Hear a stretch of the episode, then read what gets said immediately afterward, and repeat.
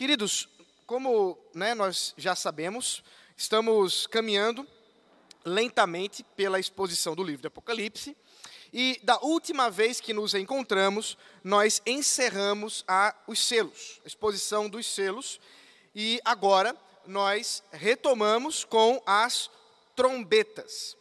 Essa porção das trombetas que se assemelha muito com aquilo que é dito a respeito dos selos também, que acontece com os selos, é, tem algumas características muito interessantes. Eu já havia dito isso, mas eu vou lembrar a vocês.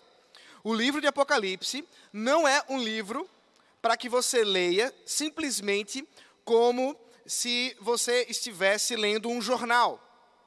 E mesmo que a visão do profeta, aquilo que ele está expondo na visão, é alguma coisa que tenha um andamento, é, uma lógica cronológica, né, começo, meio e fim, mesmo que assim seja, essa é uma visão.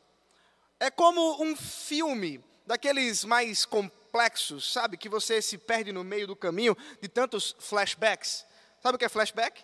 Flashback é quando o, o recurso né, do roteirista, do diretor, quando ele deseja explicar alguma coisa que está acontecendo ali, mas que, para aqueles que estão assistindo, falta informação. Então é como se ele desse uma pausa na cronologia e retomasse o assunto. É exatamente o que nós vamos ver agora.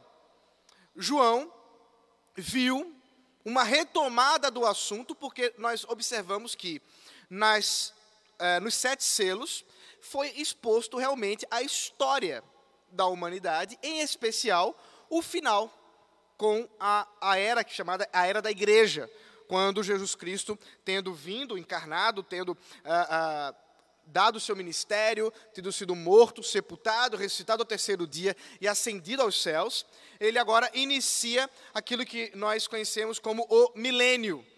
O reino de Deus está posto. Ele mesmo disse isso, o próprio Senhor Jesus disse isso. É, já é chegado o reino de Deus.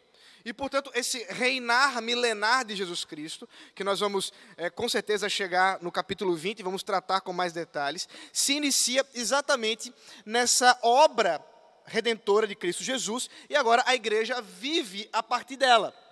E essa história, que é a, o clímax da história da humanidade, tem esses, esse essa obra de juízo da parte de Deus, que nós observamos que a própria igreja, ela participa, seja para a disciplina, para que seja moldada, para que seja burilada, para que seja é, organizada segundo a vontade do próprio Deus, como também ela tem essa característica de juízo contra os, ah, ah, os ímpios.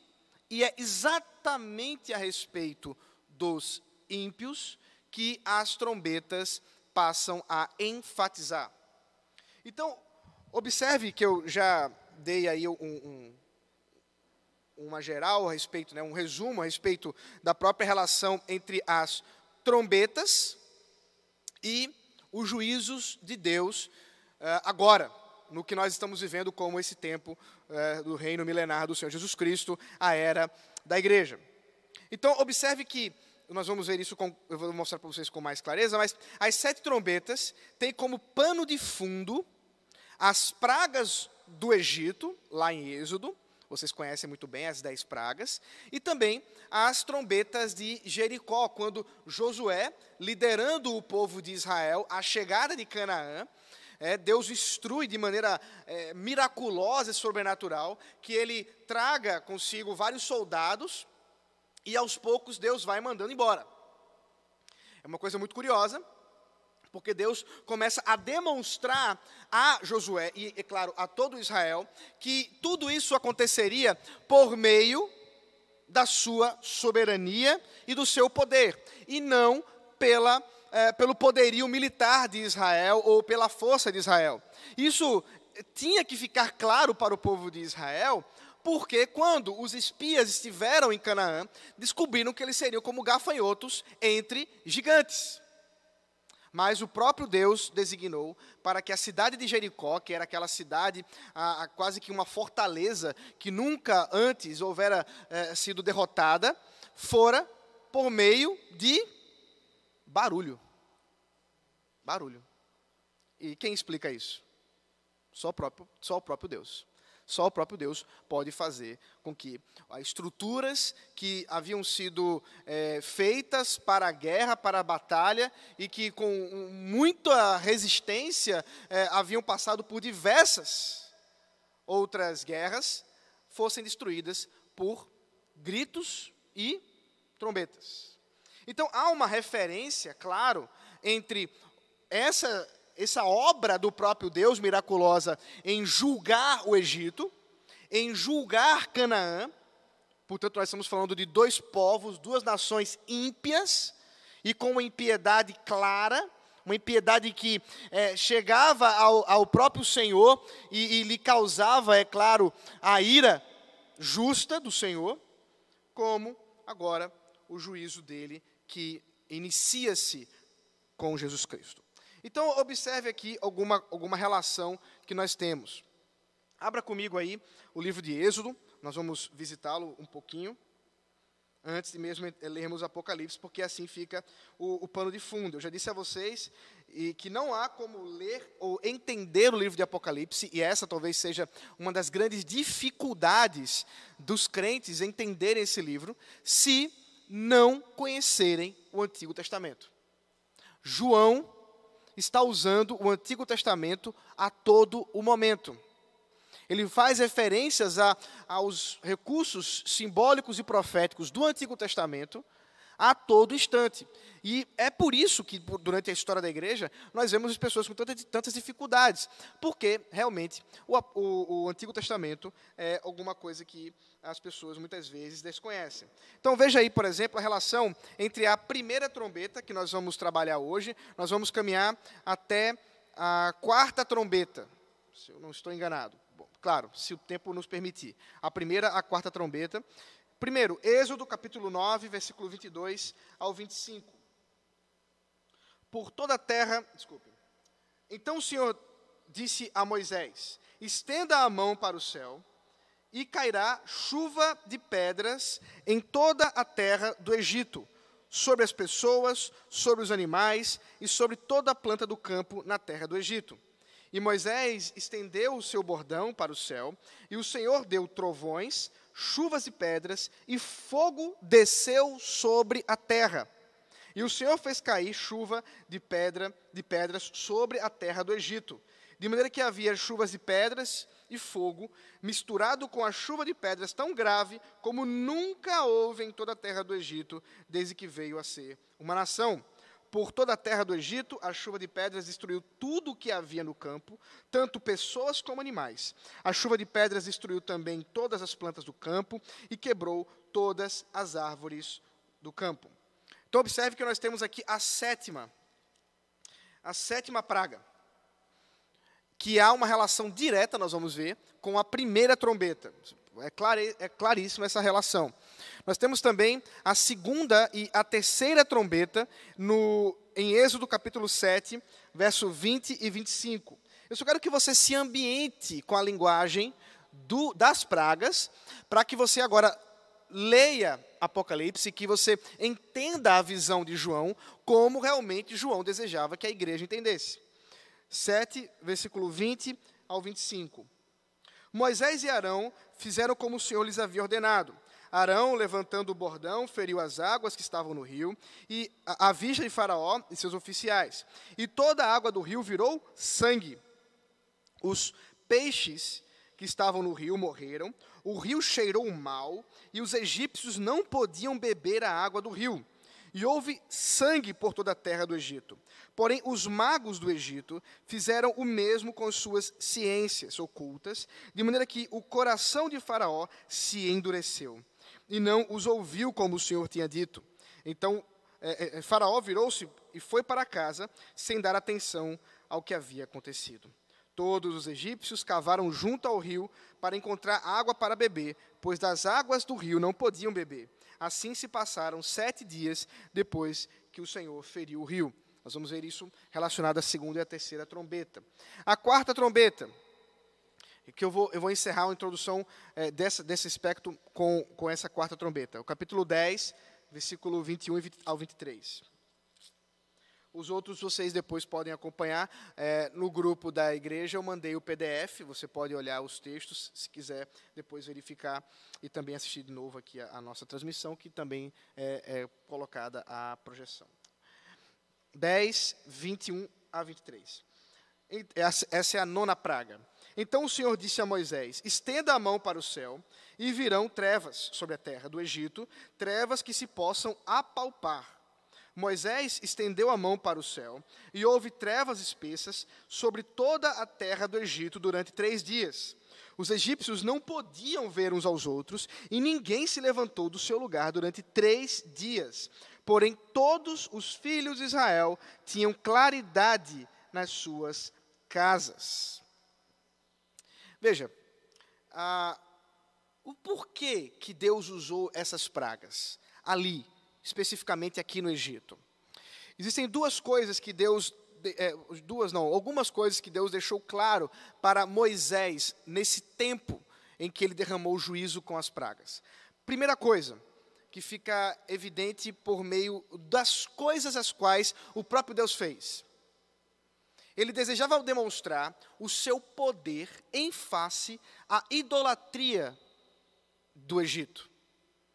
Como é natural para povos pagãos, como é natural para aqueles que não conhecem o nosso Deus, o único Deus, o Deus triuno, as pessoas estavam voltadas no Egito para uma miríade, uma diversidade, centenas de ídolos. E esses ídolos estavam conectados a diversas outras questões da própria natureza. Por exemplo, um dos deuses mais importantes do panteão egípcio, né, da, é, da estrutura religiosa egípcia, era o deus Sol. E fica muito claro entender por que o deus Sol.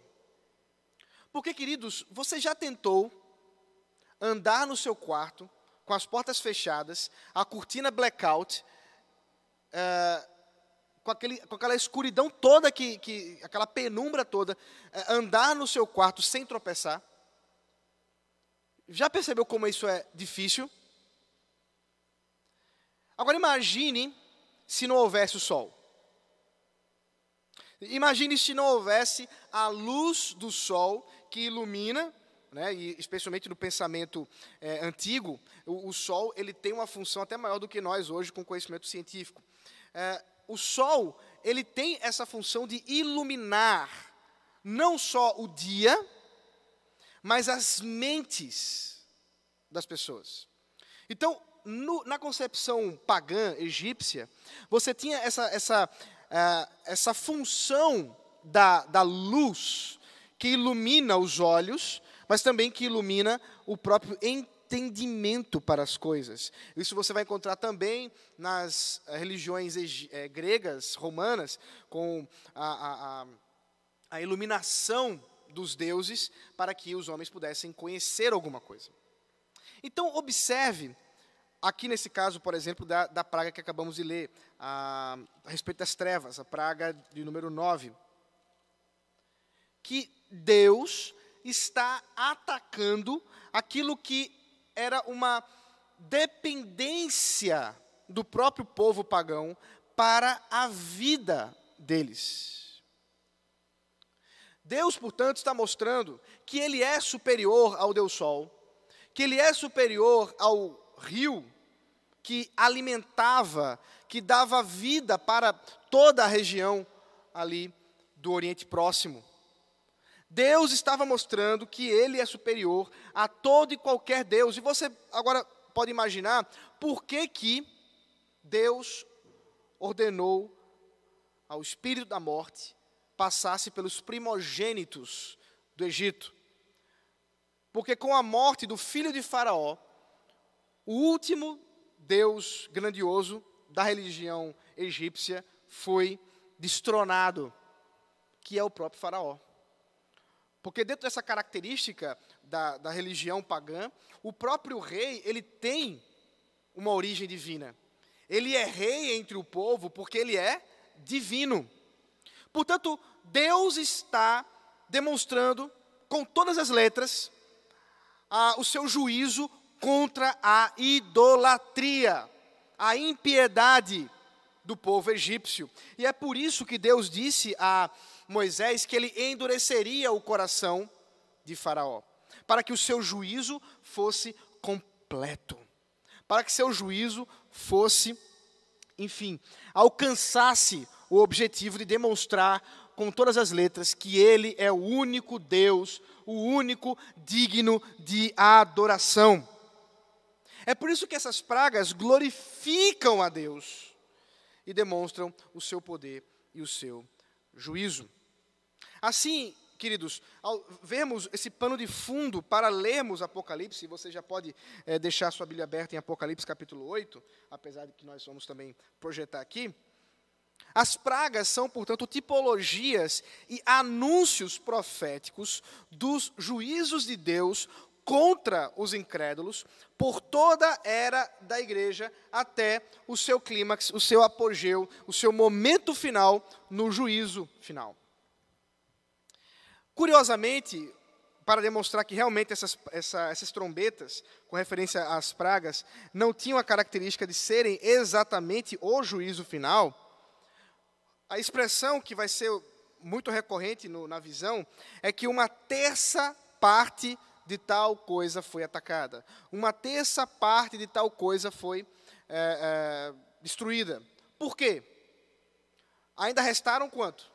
Dois terços ainda restou uma parte considerável. Porque não era o momento para a destruição final. É por isso que esses juízos que Deus está promovendo por meio das trombetas que ele tem derramado contra os ímpios, contra a idolatria, demonstrando o seu poder e sua glória, eles ainda não são o juízo final, mas são juízos.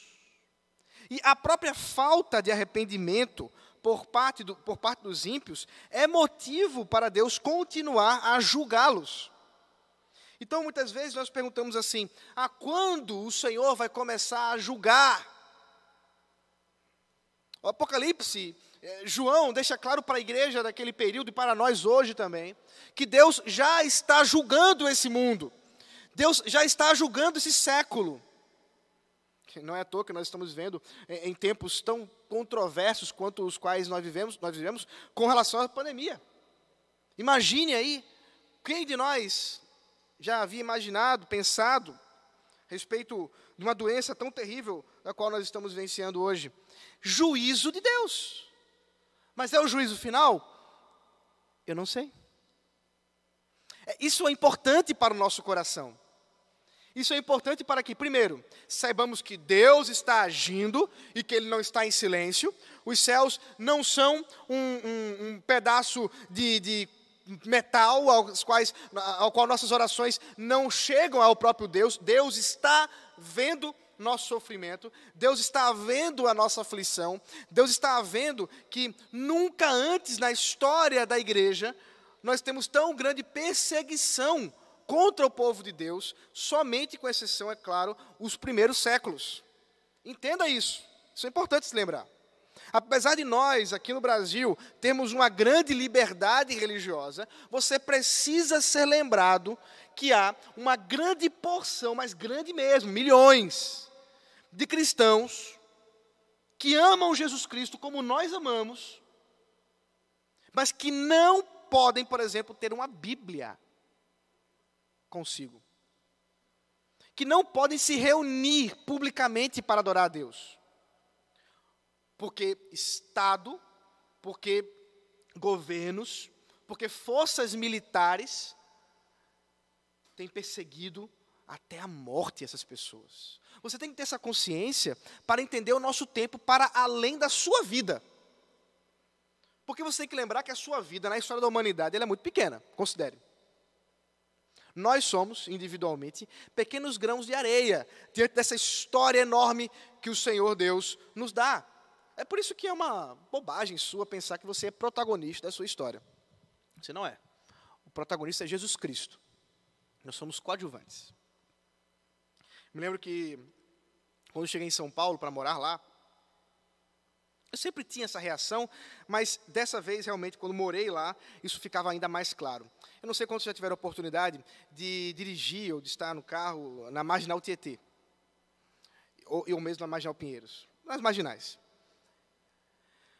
O que acontece, pelo menos comigo, quando vejo aqueles prédios enormes, aquelas construções verticais absurdas, enormes, enormes, enormes. Eu olho para aquilo e fico pensando assim, rapaz, em alguns minutos eu estou passando por um por milhões de pessoas. O quanto eu sou pequeno. A marginal TT é uma excelente forma de você se humilhar. você já se acha muito orgulhoso, dá uma viagem até São Paulo, pega a marginal e Deus vai curar teu coração. Agora pensa na história desse mundo. Agora pensa na igreja.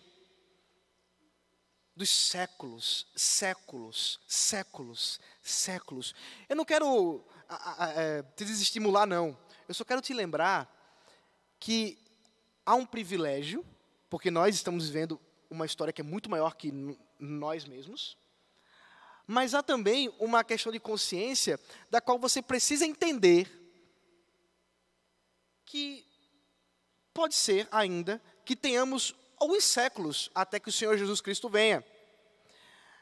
É muito perigoso, e especialmente as igrejas é, mais ligadas ao, aos movimentos dispensacionalistas, pregam uma perspectiva imediatista com relação ao final dos tempos, alguma coisa menos, mais ou menos assim.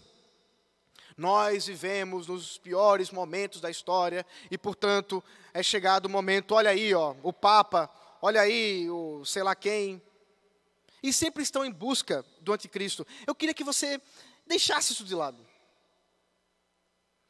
Não é que você não deva se preocupar com isso, mas é que isso não deveria ser o foco do seu coração com relação ao final dos tempos.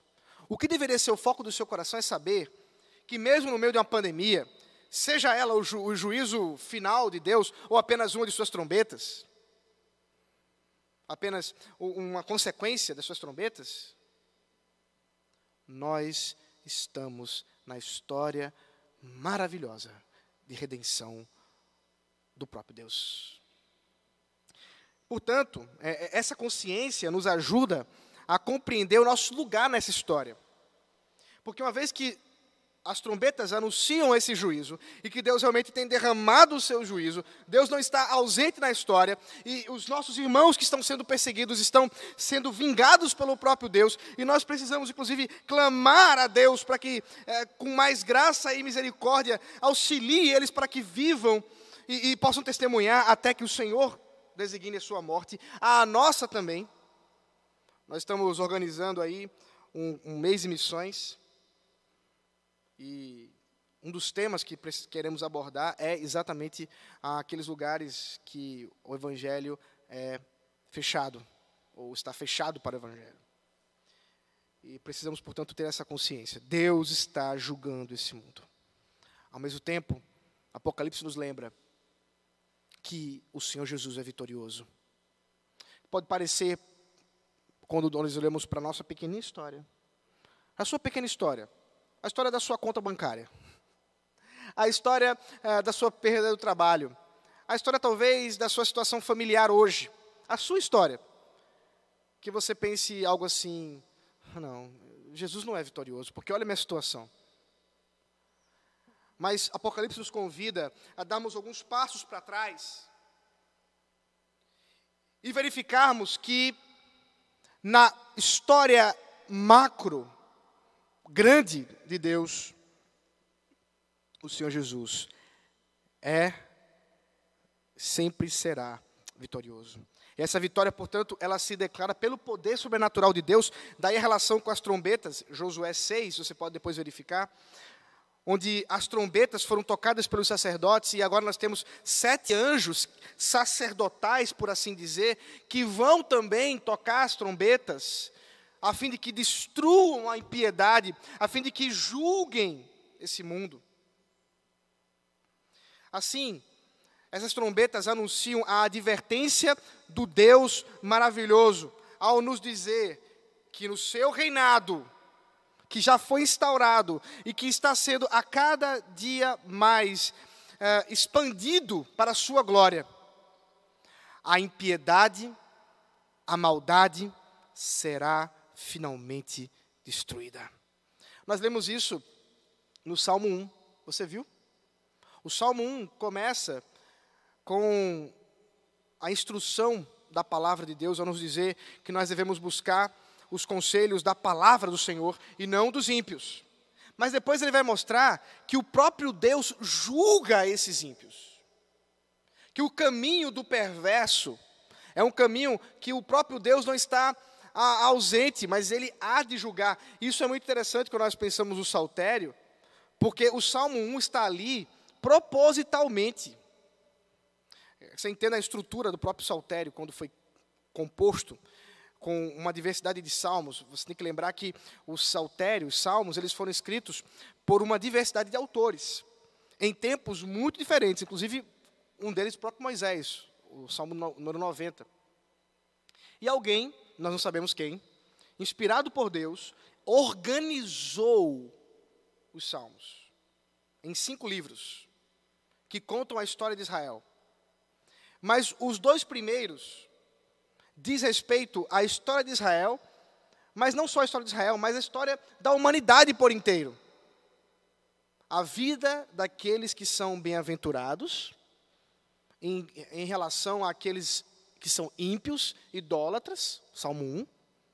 E o Salmo 2, o reinado do Messias. Então, observe que esses temas estão conectados. Ao instaurar, ao iniciar o seu reino, o Senhor Jesus Cristo está, está claramente mostrando o caminho que Ele está designando pela Sua palavra para nós. E é por isso que nós podemos agora ler o texto. Isso foi só introdução. Deixa eu ver se eu. É? Vamos ler, vamos, vamos começar com a primeira trombeta. Acho que não vai dar para ir muito além disso. Guarde aí suas perguntas. Você que está nos assistindo ao vivo no canal do YouTube, você já pode colocar suas perguntas. É, você também que está aqui, já vá pensando na pergunta para a gente poder tentar responder quando é, abrir para perguntas, tá? Bom, as primeiras quatro trombetas têm por tema o seguinte: Deus priva os ímpios de segurança terrena pelo fato de perseguirem os cristãos e pela idolatria para indicar que eles estavam separados dele.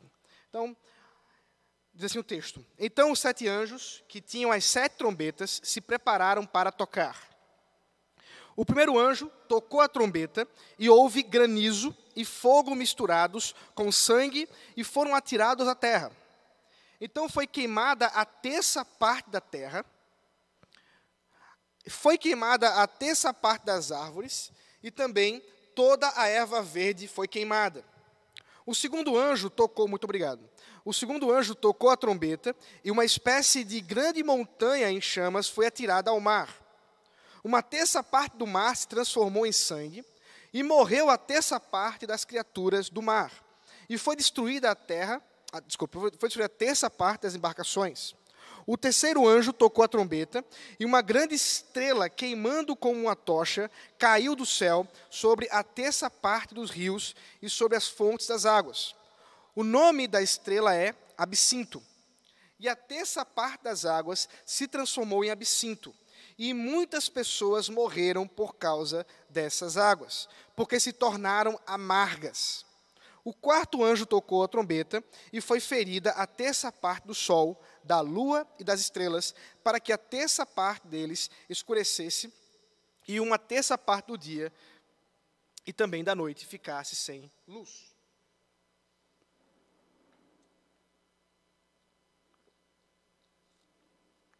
Então, observe que, mais uma vez, como eu já tinha dito, há uma relação direta entre as pragas do Egito e essas trombetas. Ficou claro para vocês, como a gente leu o Antigo Testamento antes, ao ler agora você já olha e diz: ok, não tenho dúvida, João está fazendo referência às pragas. Não é uma coincidência. Ele realmente deseja instruir a igreja a partir desse poder sobrenatural do próprio uh, Deus. Muito bem, então vamos lá voltar para a primeira trombeta. Como já vimos, ela tem a ver com praga do Egito, Êxodo 9, 22 ao 25, onde Deus ordena que caia sobre o Egito a pedras e fogo. Uma grande destruição se instaura naquela terra. Mas agora, essa, essa trombeta ela tem uma característica universal, porque ela não está mais restrita apenas à nação de, do Egito, mas também a todas as nações, melhor dizendo, uma terça parte das nações, uma terça parte da terra. O fogo, queridos, nesse simbolismo, significa o santo juízo de Deus. Isso é muito característico no Antigo Testamento. Deus usa várias e várias vezes o fogo para mostrar a sua presença. Você vai lembrar, por exemplo, ele fazia isso a coluna de fogo com Israel. Ele fez isso quando se apresentou a Moisés com a sarça que estava pegando fogo, mas ela não se consumia. É, você vai ter várias e várias demonstrações do poder de Deus com fogo, mas especificamente ao se mostrar com fogo, ele está demonstrando o seu santo juízo. Ele é santo porque ele burila.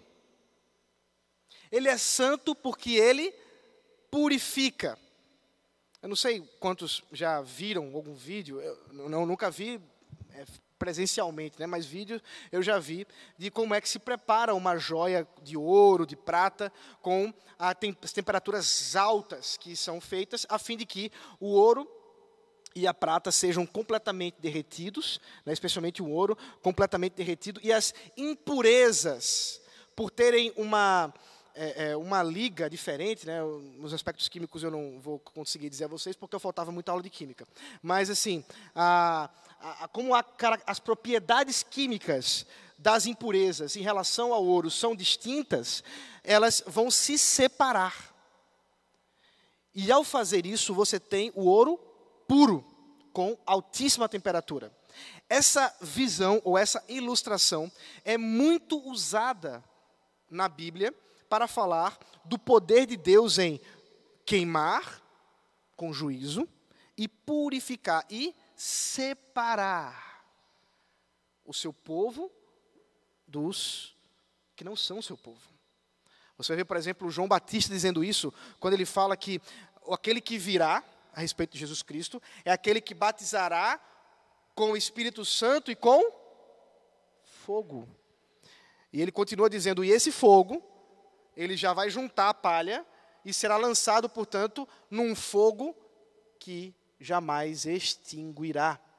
A relação, portanto, dessa, desse poder do próprio Senhor Jesus Cristo em operar pureza para com o seu povo, portanto, num certo sentido, nós fomos batizados com fogo pela obra de Cristo Jesus ao nos dar o Espírito Santo e nos purificar. Mas também os ímpios são batizados com fogo porque Deus está julgando. E agora, de maneira específica, é, esse fogo, esse granizo, eles queimam a terça parte da terra, eles destroem as árvores, eles destroem a erva verde. O que, que vai acontecer quando os campos são queimados? O que, que naturalmente vai acontecer quando uma destruição desse tipo se instaura? Fome. Em relação muito é, direta entre essa trombeta e a, a, próxima com relação à contaminação dos rios, etc. Fome. A próxima, a segunda e a terceira. Fome. Deus está julgando o mundo com escassez de alimento. Isso é interessante, porque nós vivemos em tempos de grande escassez. Mas na verdade, sempre houve escassez. Sempre houve escassez. E de maneira ainda mais e mais direta, Deus tem mostrado pela corrupção humana, pela ganância humana.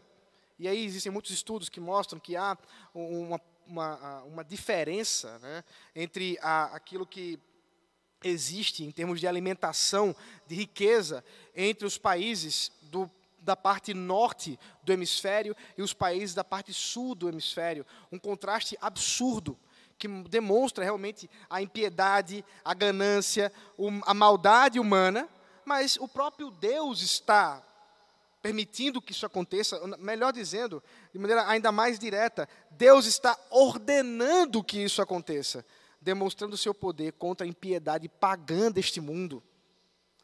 E eu quero deixar para você uma, uma coisa muito clara nesse sentido quando nós olhamos para a situação da fome na nossa história, né, especialmente agora no nosso tempo. Não é porque Deus está julgando o mundo com fome que nós deveríamos nos negar a ajudar as pessoas em amor. Existe um, uma coisa aqui que nós não podemos confundir. O juízo de Deus contra a impiedade, contra os pagãos, contra aqueles que se levantam contra a verdade de Deus. E, e, por exemplo, quando pensamos nas religiões africanas, de maneira mais específica, e eu, eu, eu, uso, eu, uso, essa ilustração não porque ela seja pior do que outras, mas apenas para que você entenda questões culturais. O norte da África hoje é basicamente, vocês sabem o que é? Qual é a religião do norte da África? Alguém sugere aí? Parte norte da África. Qual é a religião que predomina? Isso. Islamismo. O islamismo o islamismo dos mais radicais. Eu me lembro, por exemplo, de um missionário que eu conheci quando fiz o meu curso de missões da igreja, da IPB, o CTM. E esse missionário tem uma história muito interessante, eu vou contá-la rápido porque meu tempo já foi beleléu. Mas eu quero contar para vocês. Esse missionário, ele, ele conta a história que ele nasceu numa tribo, né, ali, eu não me lembro agora qual é o país dele, mas uma tribo que é muçulmana de forma mais radical que você possa imaginar. as crianças aprendem árabe antes de aprender os dialetos da, da própria é, é, é, tribo, como também a língua oficial, que é a francesa. Mas, em geral, um adulto sabe pelo menos três ou quatro línguas no básico: o árabe, para que leia a palavra de Alá, eu não sei se você entende, mas a, a palavra na religião muçulmana, a, a, a palavra de Alá, só é palavra de Alá em árabe. As traduções só servem para a instrução dos de fora. Aqueles que pertencem ao islamismo têm que aprender árabe, porque Deus, Deus deles, falou em árabe. Então, a criança, ela aprende árabe, e depois ela vai aprender os dialetos, depois ela vai, vai para a escola, ela vai aprender francês e inglês etc. E ele conta que foi é, é, ensinado dentro dessa cultura. E havia um médico, que ele não sabia, mas era um missionário. E ele esteve muito doente. E esse médico auxiliou ele, ajudou ele. E ele então foi agradecer ao médico. E ele perguntou por quê que você me ajudou. Na estrutura cultural dele e religiosa, a ação daquele médico não tinha muita explicação. Tem um certo um contexto maior, eu estou cortando aqui muita, muita coisa. E o médico, então, aproveitou aquele momento para puxar debaixo do colchão uma Bíblia. E falou do amor de Jesus. Ele nunca tinha ouvido falar de que Deus é amor. Ele nunca tinha ouvido falar dessa perspectiva a respeito de Deus, amor. E aquilo tocou seu coração, ele foi transformado e realmente ele entregou a sua vida naquele momento a Jesus Cristo. Mas tem um problema. Ele não poderia fazer isso. Inclusive porque ele estava sendo treinado para ser líder daquela tribo. E, portanto, ele começa inicialmente ali a, a fugir do assunto, é, inicialmente ele não, não se expõe, até que em algum momento a tribo finalmente descobre que realmente ele havia professado sua fé a um Deus estranho, um tal de Jesus Cristo. E um familiar seu foi ordenado para matá-lo. Ele foi para matar. Então, esse que ia matá-lo também foi tocado por Jesus Cristo. E a história finalmente, ele, ele me contando, é, é, para encurtar a história, que ele volta para aquela tribo e a lei é a seguinte: um caso de impiedade como esse, de abandonar o Islã, era necessário que ele morresse, mas antes que ele morresse, aquela que deu a luz a ele. É, especialmente porque ela, no momento de desespero, a mãe dele, no momento de desespero, é, ela mostra o seu seio no meio daquela tribo, e isso era uma degradação absurda naquela cultura, e era necessário que ela morresse para que ele morresse. Conclusão: ele conseguiu fugir da tribo, a mãe está viva até hoje, porque ele não morreu. Enquanto ele estiver vivo, ela está viva. Então existe uma relação muito curiosa aí entre a, a, ação de Deus sobrenatural em relação a isso. Mas eu quero mostrar para vocês o tamanho da impiedade desse povo contra o evangelho do Senhor Jesus Cristo. Quero que você olhe com esses olhos também. Quero que você olhe para a perversidade, o mal que há nisso. Mas ao mesmo tempo nós somos chamados a olhar com graça e misericórdia, pensando das privações de riqueza que esses povos muitas vezes vivenciam, o juízo de Deus, mas também da privação do evangelho e que nós somos chamados para pregar esse evangelho a eles, seja ajudando-os, seja pregando o evangelho, as duas coisas. Espero que vocês tenham entendido a importância de nós olharmos com esses, todos esses aspectos para essa história. Enfim, para encerrar, eu vou ficar na segunda trombeta. O segundo anjo tocou a trombeta e uma espécie de grande montanha em chamas foi atirada ao mar. Uma terça parte do mar se transformou em sangue e morreu a terça parte das criaturas do mar e foi destruída a terça parte das embarcações. Então aqui agora nós temos um, um novo elemento, são as montanhas. Ah, montanha, você pode ver, por exemplo, Apocalipse 14, é, versículo 1, 17, versículo 9, 21, versículo 10, estão associados, é uma imagem associada a reinos, a poderios militares, a nações militares, a forças de nação. E em especial, especialmente quando nós observamos a própria história de Israel, a Babilônia. Veja, por exemplo, Isaías 41, 15, 42, 15, Ezequiel 35, Zacarias 4, 7 e Jeremias 51, 25, 63 e 64. São, só para você ter, dar uma olhada nos juízos de Deus contra as nações e especificamente contra a Babilônia, que será uma nação simbólica, emblemática dentro do livro do Apocalipse, para mostrar a impiedade do povo contra Deus.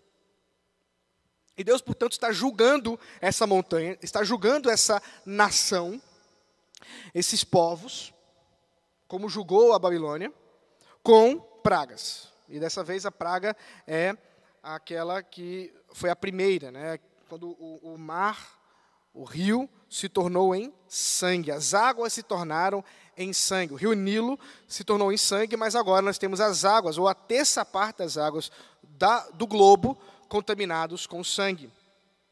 E não só isso, mas morreram os animais, consequentemente, porque não há mais vida né, por causa do sangue, como também as embarcações foram destruídas. Mais uma vez, uma conexão entre a economia, as questões alimentares e o juízo de Deus. Mais uma vez, Deus está demonstrando o seu poder ao privar o mundo daquilo que Ele mesmo deu na criação.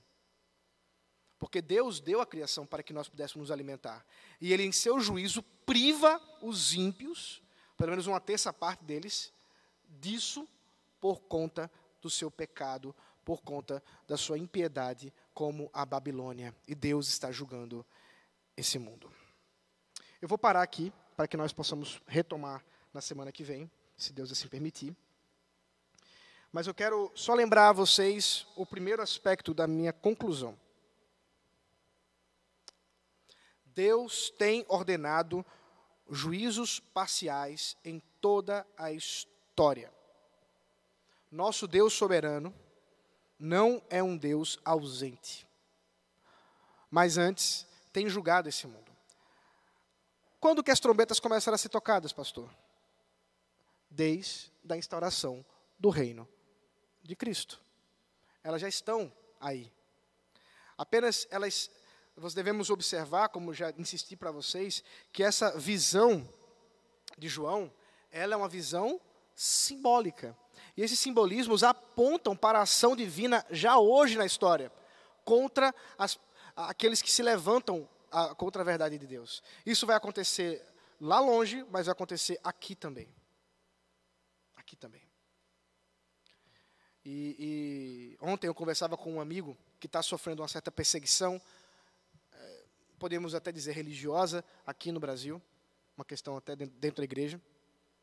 Eu dizia a ele, meu irmão, você é um servo de Deus, um instrumento nas mãos do Senhor.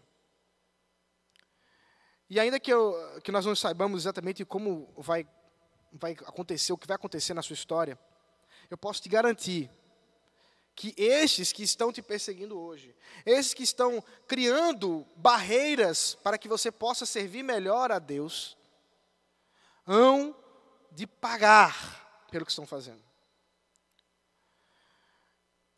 Eu, eu sei que às vezes isso pode causar alguma certa confusão se você está acostumado muito com o evangelho Hello Kitty, né? O evangelho cor-de-rosa, que diz assim: Jesus é amor, e por ser amor não há juízo. Mas, como nós vamos ver nas trombetas, você vai ter que se preparar com isso, é que Deus não é só amor, queridos. Deus é juízo. Deus é um Deus vingador para o seu povo.